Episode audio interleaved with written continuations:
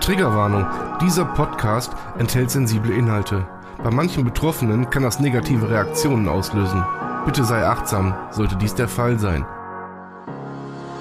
Die Gedanken kreisen frei an jedem gottverdammten Tag. Emotionen kochen hoch bei jedem Wort, was ich nicht mag. Ich will niemanden verletzen mit den Worten, die ich sag. Und macht der Kobold in meinem Kopf so weiter, seht ihr mich schon bald im Sarg. Der Mensch in meinem Spiegel, ich hasse ihn so abgrundtief, ich werd ihn auch nicht los. Mein bester Freund im höchsten Tief, den Absprung schaff ich leider nie, denn ich bin so krass naiv. Auf meine Krankheit passt hier auch kein Adjektiv. Border allein. Der Podcast eines Depressiven. Von und mit Sven. Ich will und kann nicht mehr, hol mich doch hier raus. Dieser Teufelskreis in meinem Kopf, ich halte es nicht mehr aus. Ich bin ein Fehler im System, so fühle ich mich hier jeden Tag. Brech zusammen unter der Last, die ich auf meinen Schultern trag. Viel Spaß mit Border allein. Herzlich willkommen bei Border allein. So, herzlich willkommen zu Border allein. Oh, Folge 90 oder so. Ich habe keine Ahnung. Ich habe keine Ahnung. Herzlich willkommen. Ah, nee, gar nicht wahr. Herzlich willkommen zur, Themen, zur Themenwoche. So, ähm, ich habe es ja vorher noch nicht angekündigt. Die Themenwoche wird diesmal sein. Hoppala. Ähm, dass ich ähm, gerade was, was äh, Depressionen bei Kindern Depression bei, bei Jugendlichen und Borderlinern bei, also Borderline bei Jugendlichen und so weiter und so fort. Auf diese Themen will ich diese Woche eingehen. Äh, kann sein, dass es nur zwei oder drei Folgen diese Woche werden, je nachdem, wie ich durchkomme. Ich habe also mein Recherchieren und, und ähm, mich um, um die Dinge kümmern, tue ich ja sowieso sehr viel, das ist klar. Und ähm, dabei bin ich natürlich immer wieder drauf gestoßen, alleine mit der ja, mit der Selbstauseinandersetzung. Ne? Wann hat das bei mir angefangen und so weiter? Da hat man natürlich ähm, so einige Berührungspunkte. So, ich teile das immer auf. Also heute wollte ich, äh, wollte ich eigentlich Depression bei Kids und Jugendlichen an, äh, ansprechen. Das teile ich in drei Kategorien auf in der Folge. Also einmal, wie entsteht das überhaupt? Beziehungsweise die grobe Erklärung, dann die Ursachen und ähm, wie man damit umgeht. In diese drei Aspekte würde ich die Folge gerne aufteilen. Ich schicke direkt nochmal voraus, dass das hier sicherlich alles ist, aber kein, kein therapeutischer Ersatz, okay? Kein, kein wissenschaftlich fundierter Beitrag zu dem Thema. Es ist nur das, was ich für mich in der ganzen Zeit, wo ich mich jetzt damit auseinandersetze, ähm, ja, rausgefunden habe, was ich dann in, äh, in, Schriftform, in Schriftform niedergebracht habe. Ich habe mir also heute auch mal ausnahmsweise Stichpunkte gemacht, damit ich ähm, ja all die Punkte, die ich so am Schirm habe, da einfach äh, erstens nicht vergesse und zweitens auch, ähm, dass ich die Punkte aufgeschrieben habe, über die ich mich auch äußern kann.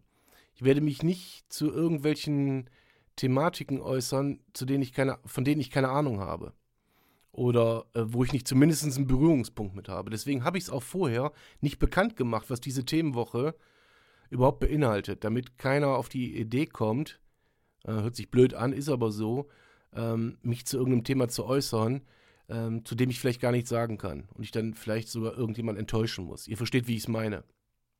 Ja, und es ist tatsächlich ähm, ein Thema, was gar nicht so auf dem Schirm der Menschen ist, dass auch Kinder, wirklich kleine Kinder, schon Depressionen haben können, weil es unheimlich schwer äh, nachzuvollziehen ist.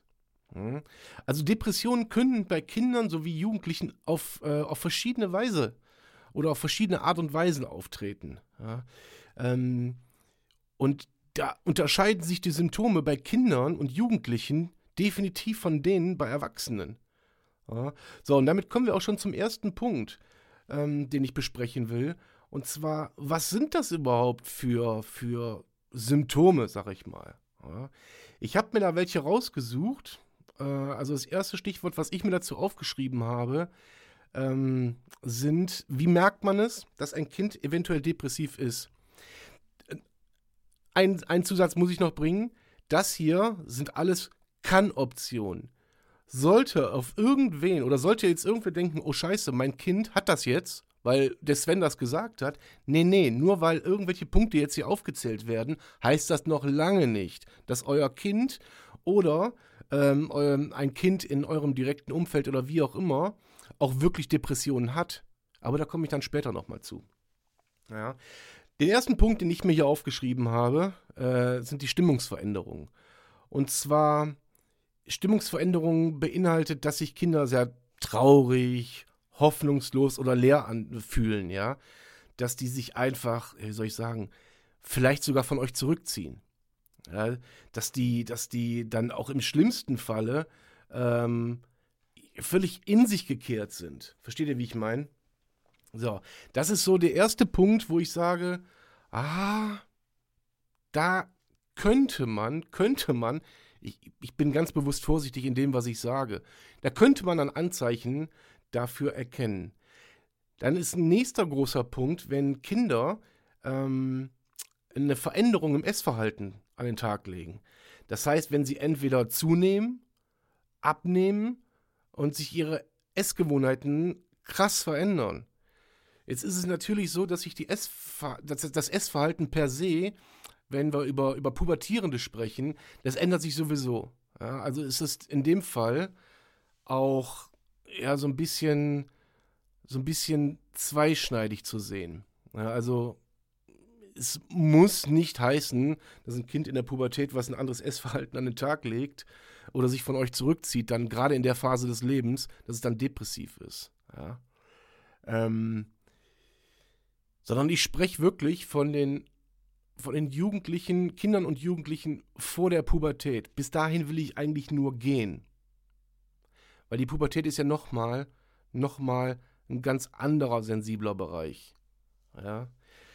So, den nächsten Punkt, den ich mir aufgeschrieben habe, sind Schlafstörungen.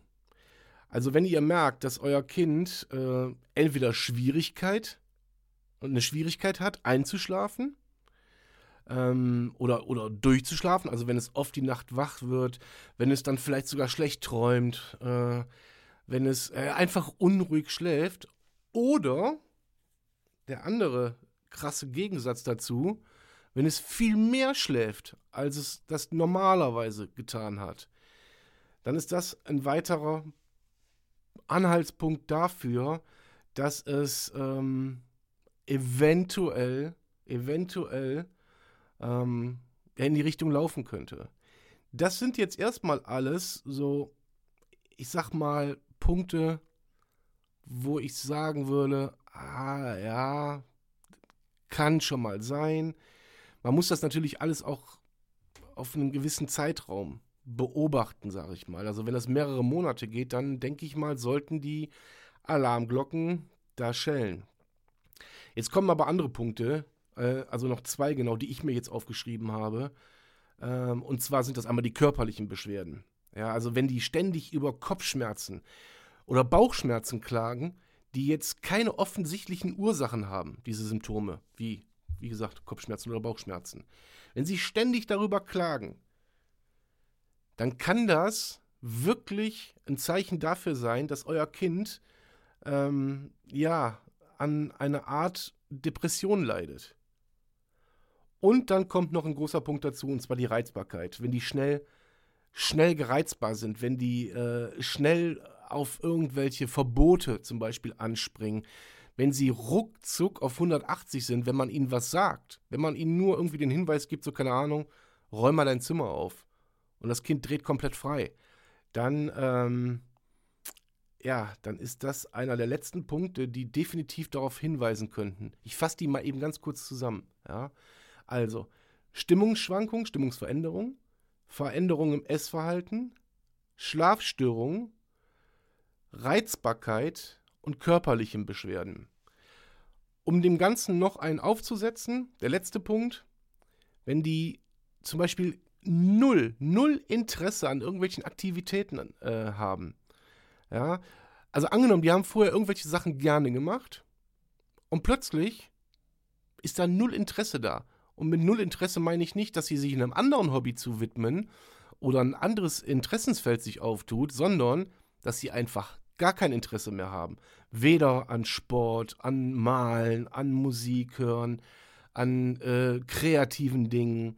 Egal, was es vorher gerne gemacht haben. Wenn das plötzlich stagniert, Alarmglocken. Ja?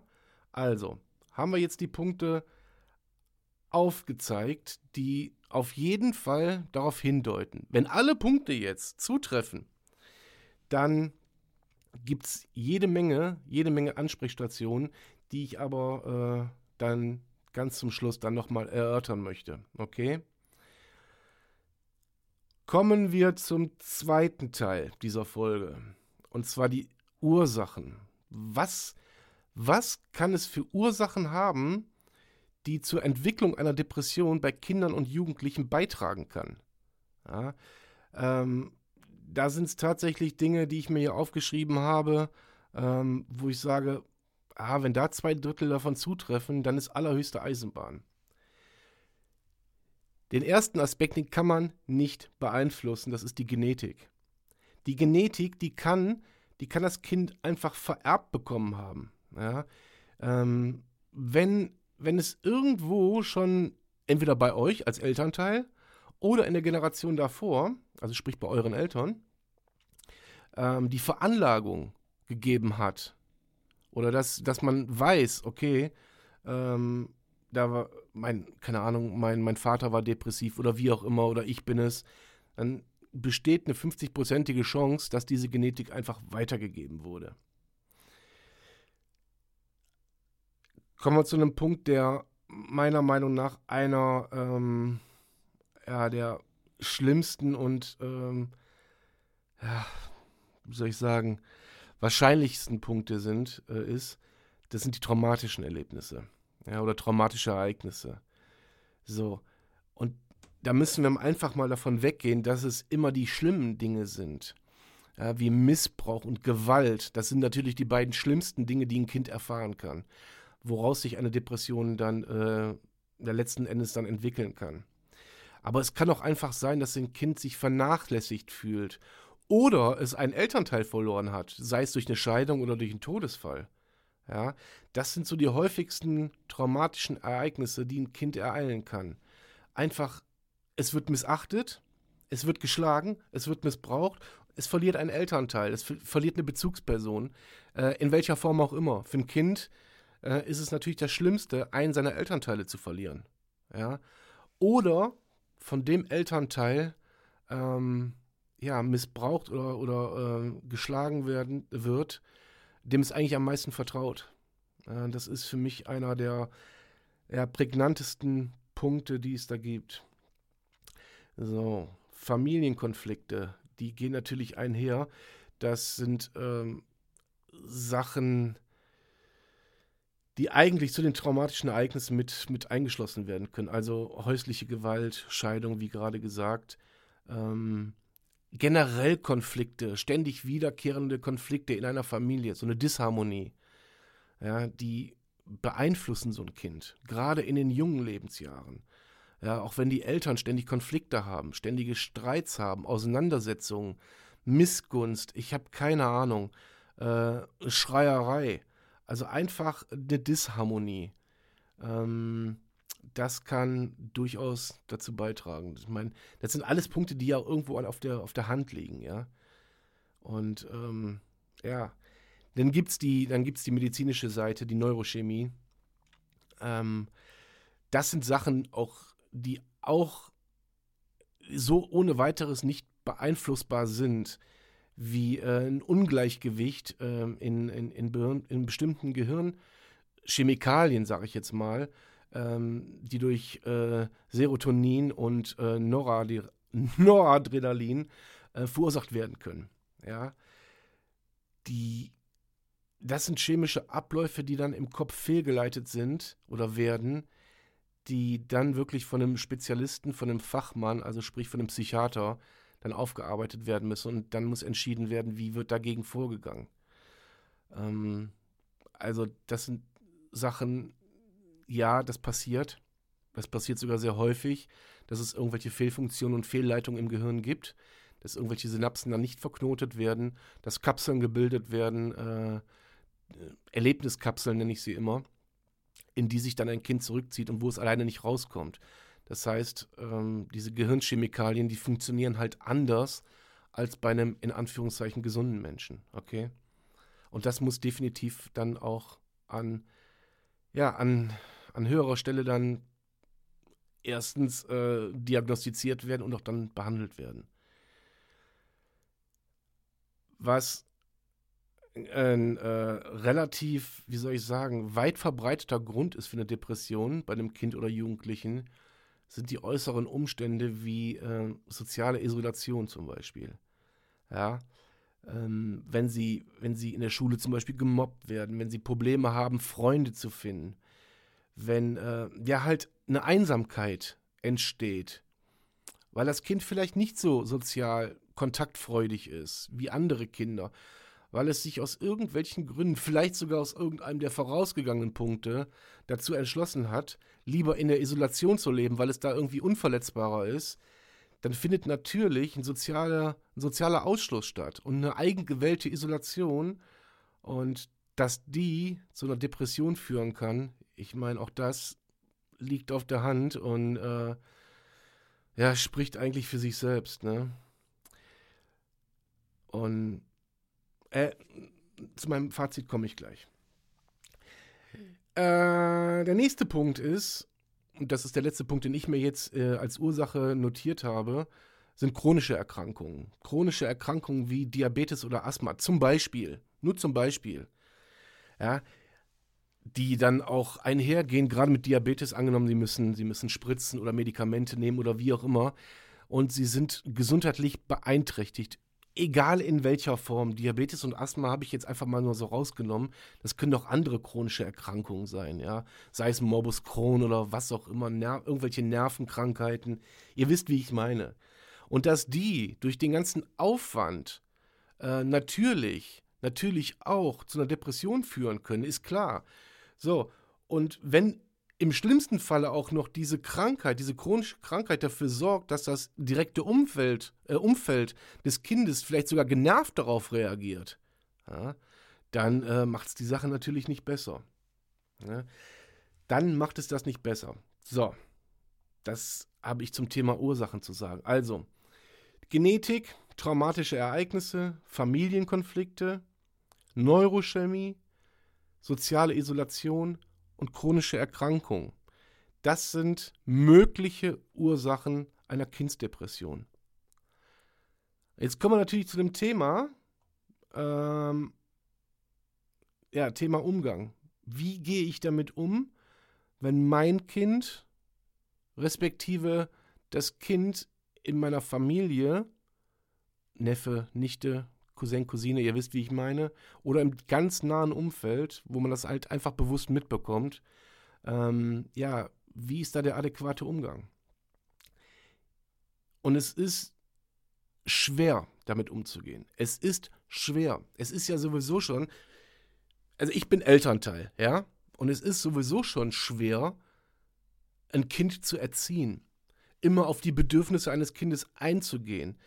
Ähm, das ist nicht immer einfach, sondern macht es die Sache natürlich nicht einfacher, wenn irgendwelche Symptomatiken, Diagnostiken vorliegen und das Kind halt eine anerkannte Krankheit hat, äh, die man dann auch noch obendrauf nicht sehen kann. Das heißt also, wenn das Kind sowieso schon immer nicht konform reagiert, ist es natürlich, und da brauchen wir uns nichts vormachen, umso schwerer damit umzugehen.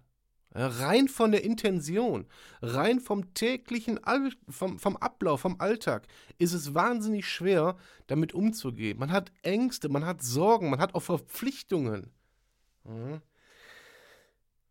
Und dann habe ich mir hier so ein paar Punkte aufgeschrieben, das wirklich, die sind jetzt auch nur so als Tipp gemeint. Das sind die Punkte, die mir so am Schirm gekommen sind. Ich hoffe, das ist ähm, im, im Sinne von euch, die ihr euch das jetzt anhört, dass das Tipps sein können, äh, die ihr auch für euch ja anerkennen könnt. Man, wir brauchen nicht darüber zu reden, dass man als, als, als, äh, als Unterstützung des, des kranken Kindes, ähm, dass man da Verständnis für aufbringen muss. Dass man dem Kind aufmerksam zuhören sollte, ja, und die Gefühle des Kindes, wenn es dann in, vielleicht sogar in einer depressiven Phase ist, dass man es ernst nimmt, ohne es zu verurteilen oder zu kritisieren. Ja? Man muss dem Kind einfach das Gefühl geben, es ist in Ordnung, traurig zu sein, besorgt zu sein, ängstlich zu sein ähm, und das nicht in, in, wie soll ich sagen, ja, in einen Zwang verpackt, so von wegen, jetzt stell dich nicht so an. Du hast doch gar keinen Grund. Es ist doch alles in Ordnung. Ja, guck mal, du hast dein eigenes Zimmer, guck mal, du hast zu essen, guck mal, geh doch mal raus mit den Kindern und spiel mit denen. Nehmt das bitte ernst, wenn euer Kind das nicht kann. Okay? So, und das kommt direkt zu meinem, zu meinem nächsten Punkt, dass man eine sichere Umgebung schafft. Ja, wo das Kind sich wirklich sicher und geborgen fühlt, wo es, wo es eine Rückzugmöglichkeit hat, wo es aber auch immer wieder ähm, die Möglichkeit hat, euch anzusprechen, sie, äh, zu kommunizieren, sich zu äußern. Es einfach keine Angst haben muss, dass es nicht wahrgenommen wird oder nicht wichtig genug genommen wird. Ja? So. Und ähm, ja, und ihr müsst natürlich auch im Umgang dann darauf achten mit der Umgebung, dass ihr es immer am Schirm habt, so scheiße wie sich das anhört, dass das Kind nicht die Möglichkeit hat, ja, sich selbst zu verletzen. Weil auch das kommt bei Kindern schon vor. Das ist nicht wie, äh, wie ihr das jetzt äh, wahrscheinlich im Kopf habt äh, mit der Rasierklinge oder was. Das meine ich gar nicht. Nein.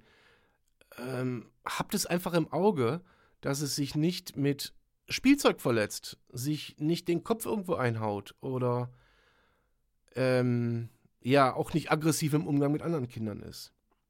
Ja. So, ihr müsst auch dem Kind klar machen, dass es in Ordnung ist, wenn man sich Hilfe sucht. Jetzt komme ich zu dem Punkt, den ich am Anfang gesagt habe, da kommen wir später zu. Hilfe heißt in dem Fall ein Psychologe oder ein Therapeut, klar, aber wenn es im, im, in der Schule ist, da gibt es Schulberater und es gibt vertrauenswürdige Bezugspersonen, nennt sich das in der Schule die dürft ihr kontaktieren. Die sind dafür da und meistens auch, ich hoffe, dass es in den meisten Schulen so ist. Ich kenne es selber aus dem Alltag, als ich noch auf einer, an der Schule gearbeitet habe, da war es häufig nicht so.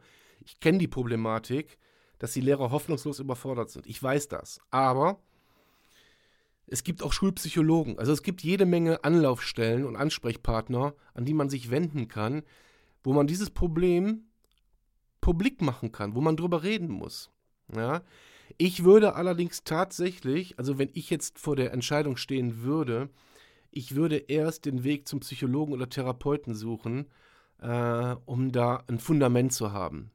Weil seien wir ehrlich, das ist das, was ich gerade gesagt habe, in der Schule ist es häufig so, dass die Lehrkräfte, und zwar, die können da nichts für, aber die sind überfordert. Ja, äh, ich kenne den Schulalltag, ich weiß, wie problematisch der ist an sämtlichen Schulformen. Und wir sprechen hier, es ist egal, ob, ob überhaupt äh, Real oder, äh, also Realschule, Hauptschule oder Gymnasium oder Gesamtschule. Ähm, es herrscht ein Lehrermangel. Und äh, so, da schaltet sich meine Kaffeemaschine ab. Sollen wir es abwarten?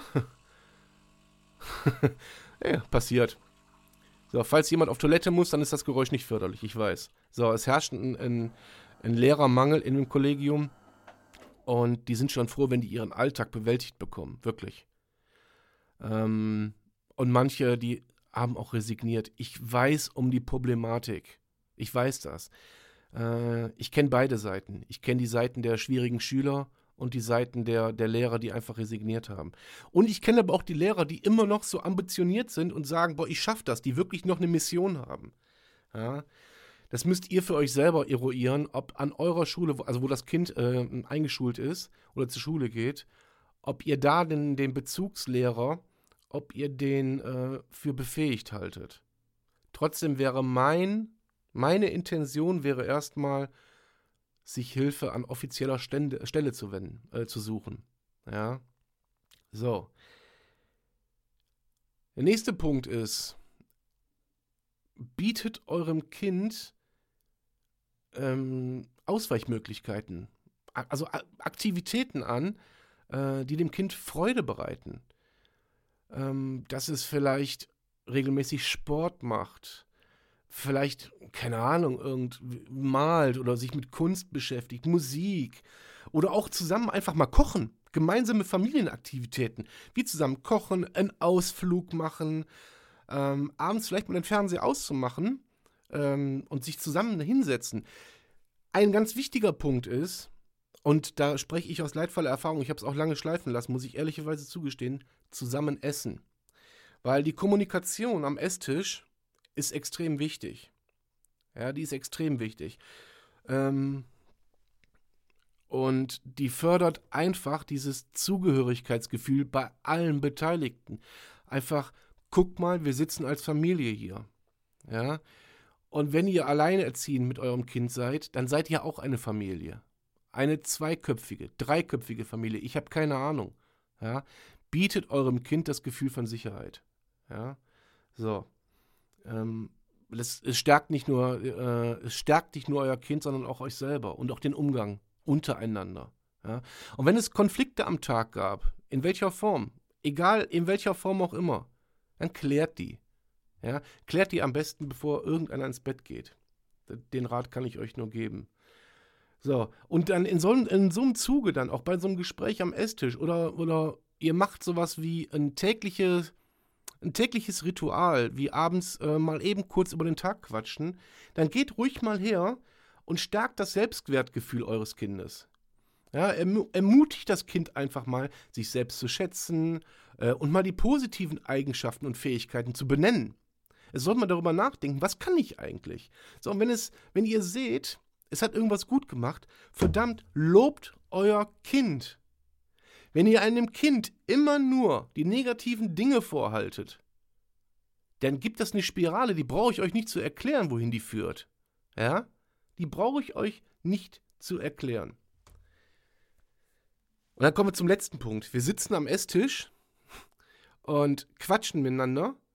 Dann guckt, dass auf diesem Esstisch ja, äh, auch eine gute Ernährung steht.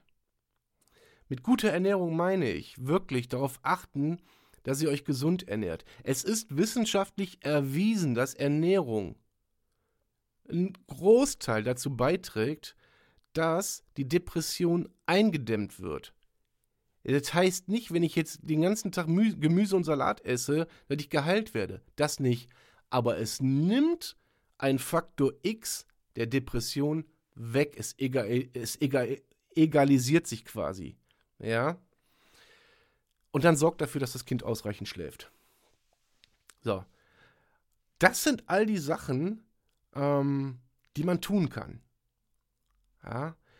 Also, wir, wir, wir, fassen auch den letzten Punkt zusammen. Ähm, also Unterstützung und Verständnis bieten, eine sichere Umgebung schaffen, ruhig dem Kind sagen, es ist okay, sich Hilfe zu suchen, gemeinsam. Und mit Hilfe suchen zum Therapeuten heißt auch nicht unbedingt, ich schicke das Kind dahin und warte draußen. Nein, es gibt genug Therapeuten, die das auch zusammen mit einem Elternteil machen oder mit beiden Elternteilen machen. Ja, also da würde ich ähm, tatsächlich äh, mich wirklich genau informieren, was da die beste Variante ist.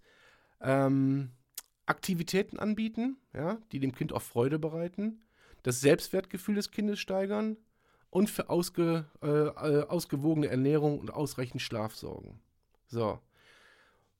Und was ich jetzt nochmal hinten, hinten anfügen möchte, das, was ich hier alles benannt habe, das ist individuell zu sehen. Das trifft hier nicht auf jedes Kind zu, um Gottes Willen. Aber wenn es das tut, bitte ich euch von Herzen, sucht euch professionelle Hilfe. Ihr seid dem Ganzen schutzlos ausgeliefert. Ihr seid keine Therapeuten. Auch ihr, ihr seid nur Eltern, nur in Anführungszeichen. Ihr könnt Kinder vielleicht erziehen. Ihr könnt sie aber nicht heilen. Wenn ein Kind eine Grippe hat, ja, dann könnt ihr auch nicht hergehen und ihm die Grippe wegnehmen. Ihr könnt nur dafür sorgen, dass es vielleicht ähm, vom Zeitraum her ein bisschen reduziert wird. Aber ihr könnt es nicht verhindern. Und wenn die Grippe da ist, müsst ihr es pflegen. Und genauso verhält sich das mit dieser Depression auch. Ihr müsst die Depression pflegen. Die ist da. Die ist einfach da. So. Und dann müsst ihr hergehen und sagen, alles klar, ist so. Also gucken wir jetzt, was wir, was wir dagegen tun können. Und dafür braucht ihr professionelle Hilfe. Nochmal mein Rat, ein Therapeut oder ein Psychologe, Psychiater äh, und vielleicht danach erst mit einem Befund an die Schule rantreten. Ich glaube, das ist der sinnvollste Weg. Das ist alles nur, alles das, was ich euch jetzt hier gesagt habe in den 30 Minuten, ist meine Meinung, ist mein, mein Mindset. Ja, das steht nicht geschrieben im Internet, das steht nicht geschrieben auf irgendeiner Richtskala. Das ist meine persönliche Meinung, wie man damit umzugehen hat. Ja, aufgrund von Erfahrung, Recherchen, im Umgang damit und auch im Erlebten, weil ich habe in den Zeiten, in den Zeiten, wo ich an den Schulen gearbeitet habe, mit depressiven Kindern zu tun gehabt, die auch wirklich verhaltensausfällig waren und wo ich dann wirklich viel, viel Arbeit rein investieren musste, bis da eine Vertrauensbasis geschaffen wurde und so weiter. Ich will da jetzt gar nicht so weit drauf eingehen. Jedenfalls weiß ich, wovon ich rede. Deswegen auch vorhin meine etwas ähm, weitergehende Ausführung, was die Lehrkräfte angeht. Ich weiß um die Überforderung etc. pp. Okay? Ich hoffe, ich hoffe, dass ich mit der Folge und auch mit den kommenden Folgen weil ähm, morgen wird es wahrscheinlich um das Thema Borderline bei Kindern und Jugendlichen gehen, wobei ich da wahrscheinlich die Jugendlichen mehr in den Fokus nehme. Ähm, und ich hoffe einfach, dass ich mit dieser Themenwoche so ein bisschen, ja, so ein bisschen einen Aha-Effekt auch irgendwo auslöse. So, oh Scheiße, das könnte ja sein, dass mein Kind vielleicht gar kein ADHS hat oder kein, dass es äh, verhaltensauffällig ist oder wie auch immer, weil das möglich ist, dass es das hat und dass es das hat. Zum Thema ADHS werde ich auch noch was sagen. Ja, aber nicht mehr heute. In diesem Sinne, ihr Lieben, habt einen schönen Resttag und ähm, ich danke euch fürs Zuhören. Ja, bis zum nächsten Mal. Euer Sven.